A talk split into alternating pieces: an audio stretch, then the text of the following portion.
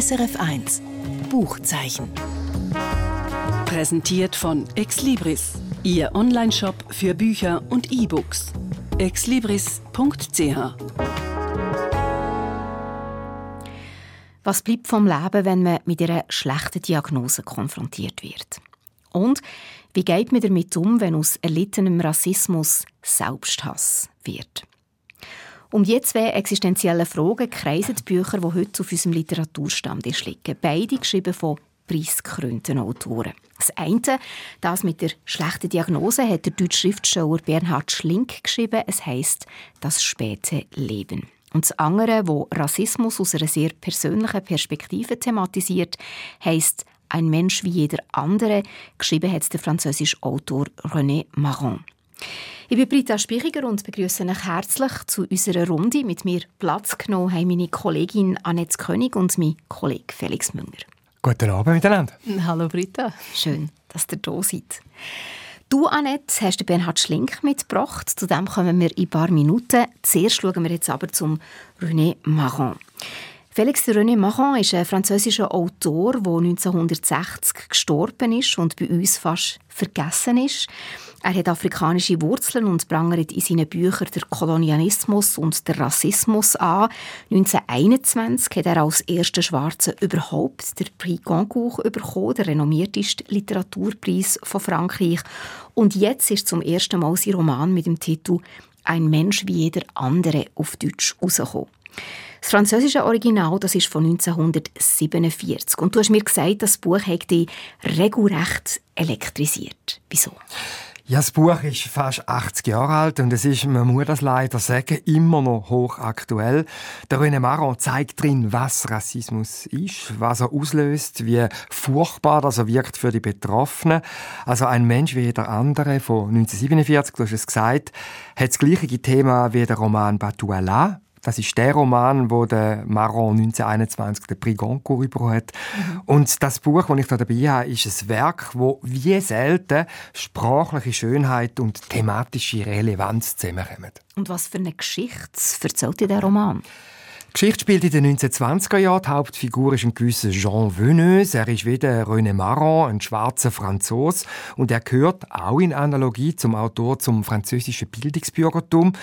Er ist überaus belesen, er hat auch die Gebrauchsseite der Oberschicht verinnerlicht und er macht als Schwarzer, muss man sagen, sogar Karriere als Kolonialbeamter und trotzdem fühlt er sich immer als Mensch zweiter Klasse, weil er eben immer wieder Rassismus erlebt, obwohl er ja in Frankreich aufgewachsen ist und auch mit der französischen Kultur bestens vertraut ist.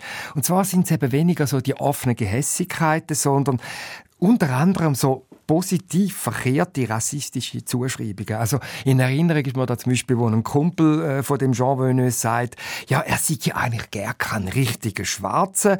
Wenn man seine Intelligenz und Bildung anschaut, sieht er ja eigentlich einer von uns, oder?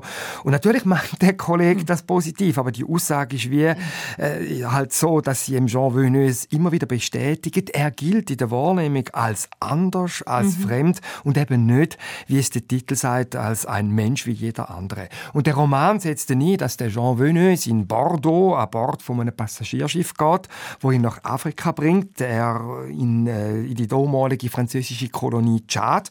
Dort wartet der Stelle als Kolonialbeamter auf ihn. Und der Jean Venus probiert auch mit dieser Reise in Kummer zu vergessen. Also mhm. probiert da eine Flucht anzutreten vor seinen Gefühlen. Es geht um die große, große Liebe. Er liebt eine junge Frau aus Paris, eine gewisse André. Sie ist weiss, sie liebt ihn auch, sie sagt das ihm auch, sie schreibt ihm auch, sie möchte, dass sie zusammenkommen, aber der Jean schafft das einfach nicht, und zwar wegen seiner Hautfarbe. Also er hat die rassistischen Stereotype von seiner Zeit absolut verinnerlicht. Mhm. Er fühlt sich nicht würdig dieser Liebe und es gibt da ganz verzweifelte Briefe im Roman, wo er schreibt, er könne sich nicht auf sie einlassen, und zwar eben gerade darum, weil er sie liebe. Er würde sie unglücklich machen, weil er in den Augen von ihrer Familie und von der ganzen Welt eben immer noch als weniger wert gelte. Und das Drama zieht sich da eigentlich durch den ganzen Roman hin. Und der Venus trifft ihn da im Tschad ein als Kolonialbeamter. Und er ist dann als, ja, als Vertreter vom französischen Staat dort. Und es wird dann auch beschrieben, wie äh, die Afrikaner ihn äh, gedemütigt werden in diesen Kolonien, wie sie unterjocht werden von den weißen Europäern. Er zeigt das äh, mhm. System der René Maron und es ist auch landschaftlich äh, gibt es da sehr atmosphärische Schilderungen. Also es ist ein überaus vielschichtiges Werk. Ja, das Buch erinnert mich tatsächlich auch an einen anderen Concours-Träger, also Bougar Sarr, wo, wo eigentlich auch die Thematik beschreibt und dass die heutigen ähm, schwarzen Franzosen, die vielleicht aus dem Senegal kommen oder von anderen Orten, auch in der intellektuellen Szene als Literaten gar nicht gleichwertig angeschaut werden. Ist das immer noch so? Das ist eben immer noch also, so. Und das erstaunt, also dein Buch hat eine gewisse Aktualität auch heute, obwohl natürlich in gewissen Bereichen vermutlich beziehungstechnisch natürlich ein anderer Wind weht. Mhm. Ja, und es ist also ein überaus aktuelles Buch, äh, auch darum, weil in Afrika ja wieder verschiedentlich Konflikte aufgeflammt sind, die die Wurzeln in der Kolonialzeit haben. Also in Burkina Faso, in Mali, in Niger oder Paris, da haben wir auch schon in dieser Runde darüber geredet.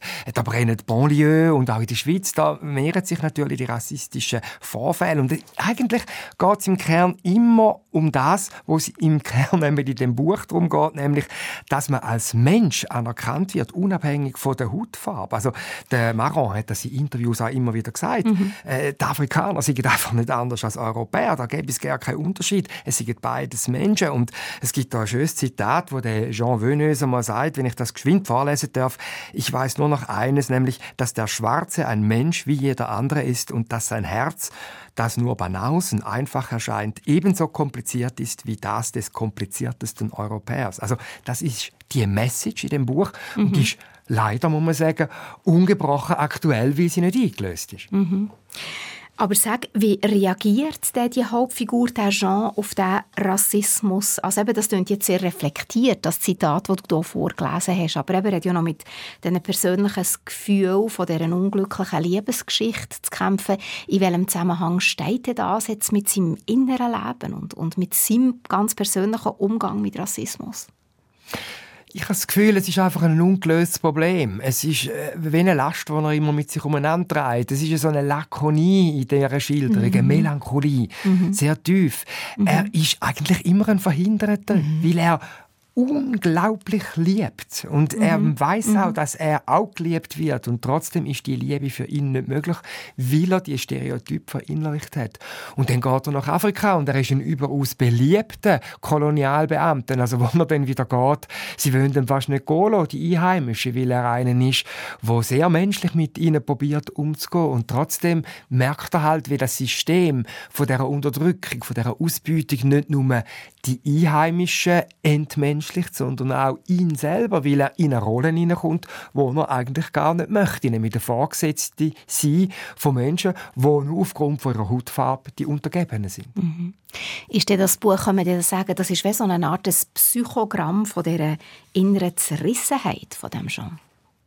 Ja, das kann man schon sagen. Wobei es wird zeigt weniger jetzt durch ähm, lange psychologische Schilderungen, sondern eher durch Handlungen, durch Begegnungen, die er hat auf dem Schiff oder ein Großteil spielt auf dem Passagierschiff, wo er da äh, nach Afrika fährt. Es gibt dann immer wieder Stops an verschiedenen Orten äh, in Afrika, wo man wieder an Land gehen. Es sind sehr atmosphärisch dichte Schilderungen da in Übersee, wo mich sehr mhm. beeindruckt haben. Und das alles mag eben, und von dem her schon ein Psychogramm, mag eben nicht die Zerrissenheit aufheben. Die ganze Schönheit verblasst irgendwie von dem, dass er in sich ihnen den Kummer trägt, mhm. wo er aufgrund der Umstände einfach nicht loswerden kann. Es mhm. gibt keinen Ausweg. Ja, eine Trauer, die zeitunabhängig ist, oder? wo man eben auch in aktuellen Werken immer wieder begegnet. Jetzt hast du gesagt, das Buch ist schon älter, sprachlich Hast du vorhin gesagt, aber es sei sehr schön. Wie, wie zeigt sich das? Ja, eine gegenwärtige Sprache, eine sehr direkte oder eine ausschweifende. Also es ist nicht altmütig. Ähm, es ist durchaus so übersetzt worden, auch wobei äh, ich habe mit der Übersetzerin können reden. Das ist Claudia Marquardt. Äh, nicht, dass es retuschiert ist, also dass es einfach es ist eine Sprache, die äh, ein bisschen zeitlos ist, also wo uns heute durchaus etwas sagt. Und ich meine, es ist eine Sprache, die einem reinzieht. Äh, es ist sehr präzise, auch wenn es darum geht, den Liebesschmerz Herz. Oder äh, es gibt auch äh, Children. Oder dann gibt es Briefe, wo die sich hin und her schieben. Also nicht pathetisch? Nicht pathetisch. Die sind mhm. sehr präzise, sehr sachlich, sehr auf den Punkt. Oder eben, vielleicht, ich habe schon dreimal die Naturbeschreibung äh, erwähnt. Also zum Beispiel Banana. Das ist eine Hafenstadt im Kongo. Da fahren sie eben an äh, mit dem Schiff, bevor er dann an Land geht. Das ist, äh, liegt auf einer Landzunge nördlich von der Mündung vom Fluss Kongo in Atlantik. Und da heißt es, das Wasser fließt, gleitet, stiehlt sich mit einem satten, weichen Geräusch am Schilf entlang davon. Die Mündung des Kongo riesig. Der gesamte Himmel ist bedeckt mit tief hängenden, wattigen Wolken. Sie lassen nur wenig Blau durchscheinen. Gegenüber, links und rechts, klammert sich trockenes Gras an die Felsen der Küste. Aber plötzlich, siehe da, flammen die Hügel auf. Ein Sonnenstrahl hat sie erwischt. Gelb und gelber erstrecken sie sich nun bis zum Horizont. Hm, schon schön. Hm? Nature Riding. Das ist Wahnsinn, ja, oder? Man ist vor Ort ja. und man, mhm. man, man, hört vielleicht im Hintergrund ganz feine Musik. Es ist ein Zauber in dieser Sprache. Mhm. Mhm. Hochaktuell, auch, also sehr zeitgemäß. Wie autobiografisch ist denn der Roman? Also sicher in Filmen. Es ist aber nicht Autofiktion. Also es ist nicht so, dass er einfach seine eigene Geschichte jetzt so ein bisschen fiktionalisiert. Es ist so, dass er vieles von seiner eigenen Erfahrung in die Figur Jean Veneuse äh, hineinflechtet. Also eben, äh, beide sind schwarze Franzosen, beide sind verwurzelt in der Oberschicht, beide haben eine höhere Bildung, äh, machen eine Karriere in der Kolonialverwaltung. Es ist auch so, dass der Jean Veneuse eine ganze Bibliothek mitführt auf dem Schiff, wo er nach Afrika geht, mit allen grossen französischen Denkern Denkerinnen und Denker, mhm. oder? Der Maron selber ist 1887 auf äh, einer Karibikinsel, auf Martinique, geboren worden, hat als Sohn von, von einem Kolonialbeamten und hat dann aber seine Kindheit und Jugend in Südfrankreich verbracht und ist dann eben als Repräsentant vom französischen Staat, äh, wie auch der Jean Veneus in Afrika gewesen, dem französisch Äquatorialafrika ist der Maron gewesen. und er hat dort dann seine antikolonialistische Haltung entwickelt, wo er dann später in seinem dichterischen Werk mhm unter anderem eben auch in dem Roman Batuala, wo er eben ausgezeichnet worden mhm. ist dafür, oder eben in dem Roman ein Mensch wie jeder andere verarbeitet hat. Und es geht ihm eigentlich immer darum, weniger jetzt nur von sich zu erzählen, sondern es ist keine Nebelschau. Es geht mhm. ihm darum, in der Literatur die Worte zu sagen oder das, was er als Wort empfindet, über den Kolonialismus. Und wahrscheinlich auch das Universelle mhm. dran. Ja, ja, also ja. Es, es, geht um den mhm. Rassismus, der uns heute eben heute genau noch angeht, oder? Es ist alles zur Zeit, wo Frankreich noch Kolonien hatte in Afrika, das hat ja dann erst 1960 oder so hat das geändert mit dem mhm. afrikanischen Jahr, wo den ganzen Haufen unabhängig geworden sind. Und zu dieser Wahrheit gehört es eben auch, wo möchte sagen, die rassistische Sprache zu zeigen. Also es filmt da regelrecht immer von, von Ausdrücken, die sehr rassistisch sind. Also das N-Wort zum mhm. Beispiel ist da omnipräsent. Mhm. Und wie geht ihr mit dem um? Oder, oder wie geht ihr auch die Übersetzung mit dem um? Ja, ich, ich habe Claudia Marquardt, die Übersetzerin, genau auf das angesprochen, weil es kommt also schon viel das N-Wort vor, aber es ist halt das Thema vom Roman, die Gewalt auch, die Brutalität, wo äh, so eine rassistische Sprache hat und ich glaube, die kommt nur dann zum Ausdruck, wenn man sie auch hört, wenn man sie auch liest und sie hat sich dann auch darum entschieden, hat mir Claudia Marquardt gesagt, das überhaupt nicht zu zensurieren. Der René Maron hat das sehr bewusst eingesetzt, mhm. er redet manchmal von Schwarzen, er redet manchmal eben im N-Wort und ich glaube, das ist auch angemessen, dass man das stehen lässt, weil es wird aufgrund von der ganzen Anlage vom Roman völlig durch, wie das, das gemeint ist, nämlich mhm. als Ausdruck vom übelsten Rassismus. Also, wenn man den Roman liest, ist es so klar, dass das eine Anklage und sicher nicht eine Verharmlosung ist äh, vom Rassismus. Aber es ist ein Roman, der interessanterweise vergessen gegangen ist, es erst mal jetzt auf Deutsch vorliegt und wo einem schon, finde ich, die Augen auch aus heutiger Zeit kann öffnen und auch so die Beklemmung von 80 Jahren hat er da geschrieben. Und wir sind, wir sind nicht weiter. Mhm, das wollte ich sagen. Ja, einfach die, die Ausweglosigkeit, hat man das Gefühl, aus, aus etwas, was sich irgendwie einfach immer das Rad wieder gleich bewegt. Wenn ich noch muss sagen, es gibt am Schluss wegen dieser Liebe eine Perspektive. Es ist also nicht rabenschwarz. Ich habe mir vorhin überlegt, ob ich dich fragen soll, ob sich die Liebe am Schluss erfüllt. Das Aber das, das lassen wir auf. René Maron, ein Mensch wie jeder andere, aus dem Französischen von der Claudia Marquardt, erschienen im Elster Verlag und 208 Seiten lang. Der deutsche Autor Bernhard Schlink hat in einem Interview etwas gesagt, das bei mir ist bleiben hängen. Er hat gesagt, ich schreibe aus demselben Grund, aus dem man auch liest. Man will nicht nur ein Leben Leben. Schöne Begründung, oder? In seinem neuesten Buch «Das späte Leben» stellt der Bernhard Schlinke 76-jährigen Mann ins Zentrum. Annette, was ist die Geschichte dahinter? Also, äh, Geschichte dahinter ist, dass ein äh, Professor für Rechtsgeschichte im Ruhestand eine Krebsdiagnose bekommt. Hat Bauchspeicheldrüsenkrebs und hat nur noch sechs Monate zu leben. Also kein langer Zeithorizont mehr. Davon muss man wissen, dass etwa die Hälfte davon er dann in einer palliativen Einrichtung sein wird, wegen der grossen Schmerzen. Und ja, eigentlich bleiben ihm nur zwölf Wochen.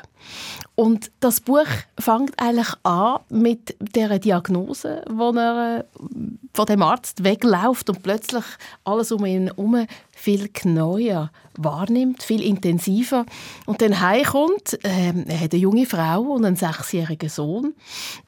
Er hat vor zwölf Jahren eigentlich nochmal so ein spätes Leben so richtig angefahren mit, mit Liebe und Nachwuchs.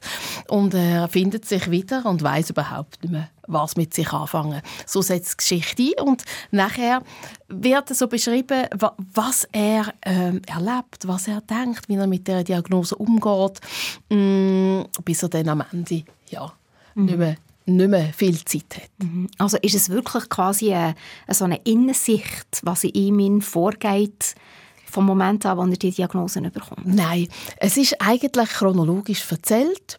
Ähm, man kommt ganz viel mit über dass er am meisten hadert damit, mit der Frage, was, was kann ich eigentlich meiner Frau und vor allem meinem jungen Sohn noch hinterlassen?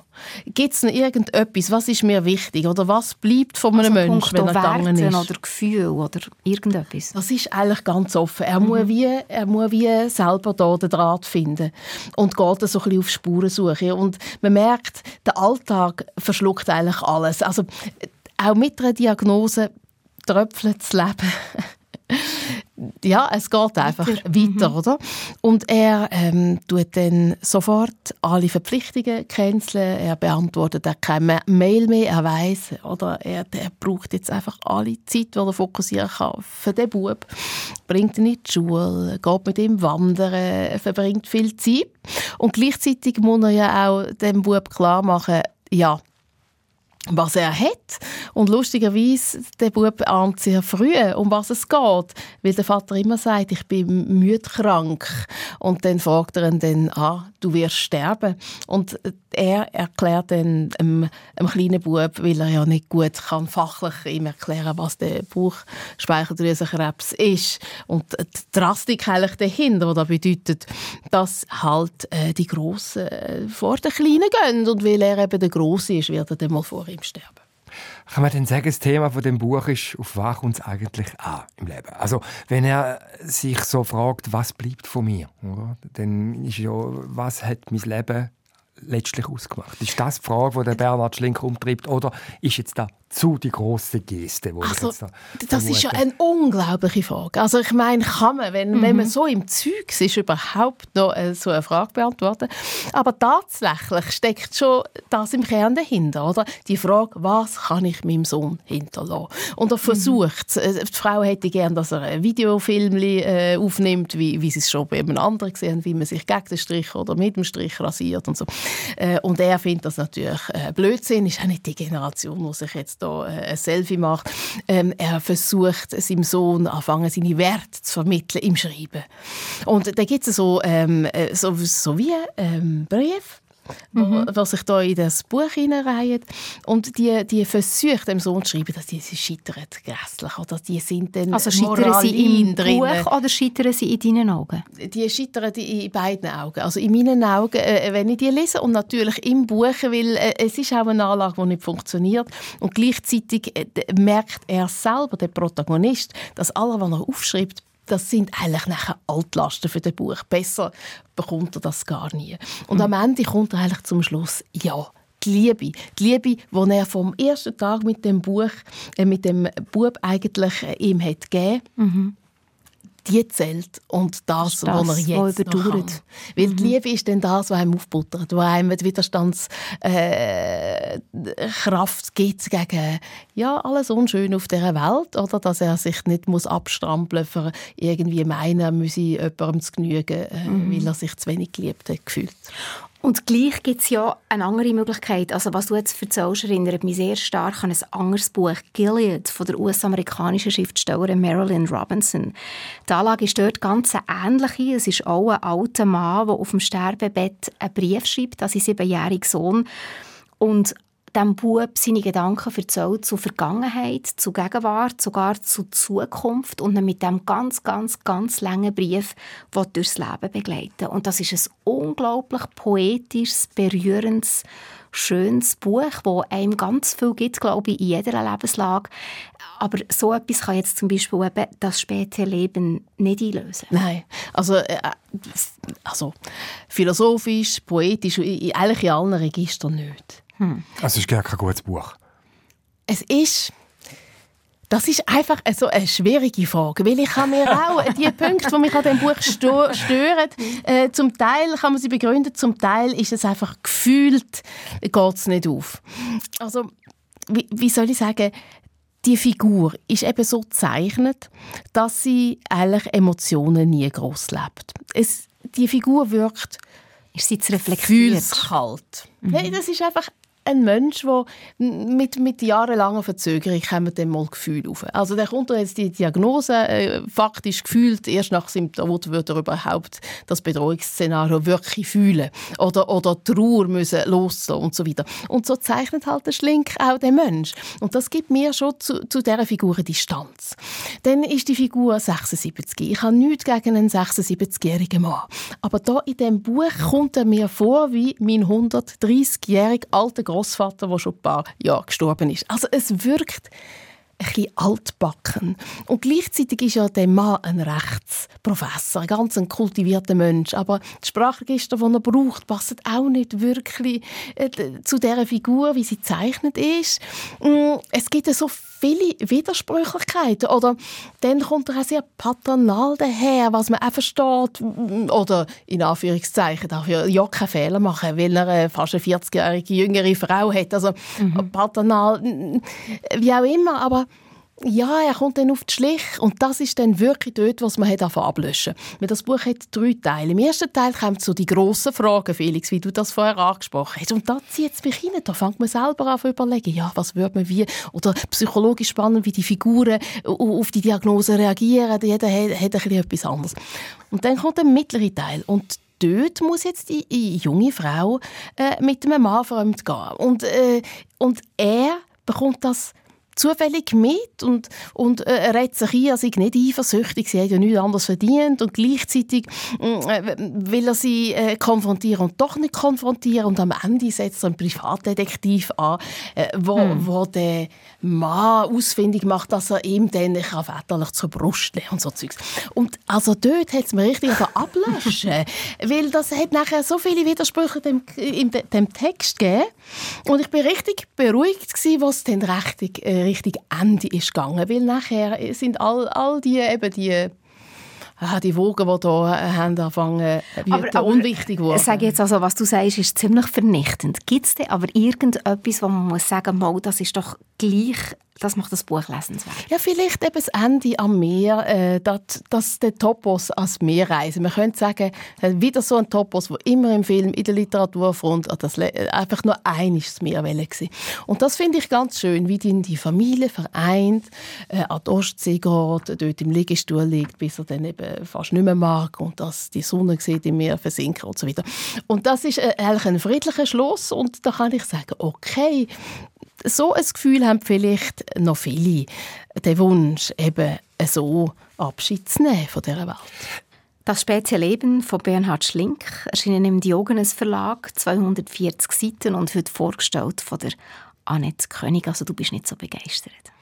Also ich denke, vielleicht gibt es Menschen, die den Schlink schätzen und Freude haben an einem stillen Buch, wo mhm. einem, und das ist wahrscheinlich die Qualität von dem Buch, selber zum Nachdenken bringt. Mhm. So wie du gesagt hast, eben, was bleibt eigentlich von einem selber? Ja, und das Bewusstsein, dass es eben morgen fertig sein kann. Mhm. Du blätterst gleich interessiert drin, Felix. ja, der, der Bernhard Schlink ist schon ein grosser Name, oder? Mhm. Meine, der, der, Vorleser haben mhm. wir alle gelesen oder den Film vielleicht gesehen. Und jetzt... Äh, ja, wie die Kollegin Anit König gesagt hat, nicht unbedingt jetzt gerade die Kragenweite, aber ja. Mhm. Ja, es ist schade. Ich bin auch, ich habe mehr erwartet. Ja, man ist manchmal halt einfach auch enttäuscht von einer Lektüre, weil man doch ein bisschen Zeit investiert dafür. Ein anderes Buch, das man aber uneingeschränkt kann empfehlen kann, wenn ich die richtig verstanden habe, Felix, ist das Buch, das wir zuerst in der Sendung vorgestellt haben, ganz am Anfang. Es heisst «Ein Mensch wie jeder andere» von René Maron. Und du, Felix Münger, hast es heute mitgebracht. Danke euch beiden, dass ihr mit mir in diesen zwei Büchern heute blättert habt. Danke euch. Danke auch euch. Und ich habe zum Schluss noch einen kurzen Tipp. Ein Kurzkrimi mit dem Titel «Der Schwimmer». Geschrieben hat der Graham Norton. Spannende Lektüre und noch viel mehr. Was mir an «Der Schwimmer» vor allem gefällt, das sind zwei Sachen. Die eine, die Lektüre erinnert mich an Agatha Christie und ihre Kultdetektivin Miss Marple. Und die zweite, die Geschichte ist mit viel Empathie erzählt, aber ganz ohne Pathos. Und um das geht's. Die 72-jährige Helen Beamish ist eine pensionierte Lehrerin und hat gehofft, in ihrem schönen Haus an der irischen Küste noch ein paar ruhige, friedliche Jahre zu verbringen. Leider hat sie aber ihrer herrischen Schwester angeboten, zu ihr zu zügeln und mit dem Frieden ist es vorbei. Einmal an einem oben beobachtet Helen einen Mann, der geht schwimmen. Sie nickt ein und, als sie Stunden später wieder erwacht, sind seine Kleider immer noch am Strand, aber von ihm fällt jede Spur. Helen fängt davon nachforschen. Und im Verlauf der Geschichte werden eben ihre Schwester, der Barkeeper vom Pub in der Nähe, ein junger Mann, ein Polizist und eine Witwe, die gar nicht so traurig ist, zu wichtigen Nebenfiguren. Und am Ende ist nichts so, wie es scheint. Die charmante Helen hat außerdem viel über sich selber gelernt. Der Kurzkrimi «Der Schwimmer» ist solid, gut und klassisch geschrieben. Aber mir hat vor allem die Art, wie der Autor über die Figuren schreibt, sehr gefallen. Da haben romantische Gefühle, die sind habgierig, herrschsüchtig oder ganz einfach freundlich. Mit ein paar Pinselstrichen skizzierte Graham Norton in diesem schmalen Büchlein viel Menschliches, unerschrocken, liebevoll und lebenserfahren. Graham Norton, der Schwimmer, übersetzt von der Silke Yellinghaus, erschienen ist der Schmalband von 112 Seiten im Verlag Robold Kindler. Alle Angaben zu diesem Buch und auch zu den beiden anderen, die wir heute gerade geredet haben, darüber findet ihr wie immer im Internet unter www.srf.ch-buchzeichen. Und das war es vom Buchzeichen heute. Mein Name ist Britta Spichiger. Schön, wenn ihr auch nächste Woche wieder mit dabei seid. Gleicher Sender, gleiche Zeit. SRF 1 Buchzeichen. Präsentiert von Exlibris Ihr Onlineshop für Bücher und E-Books. exlibris.ch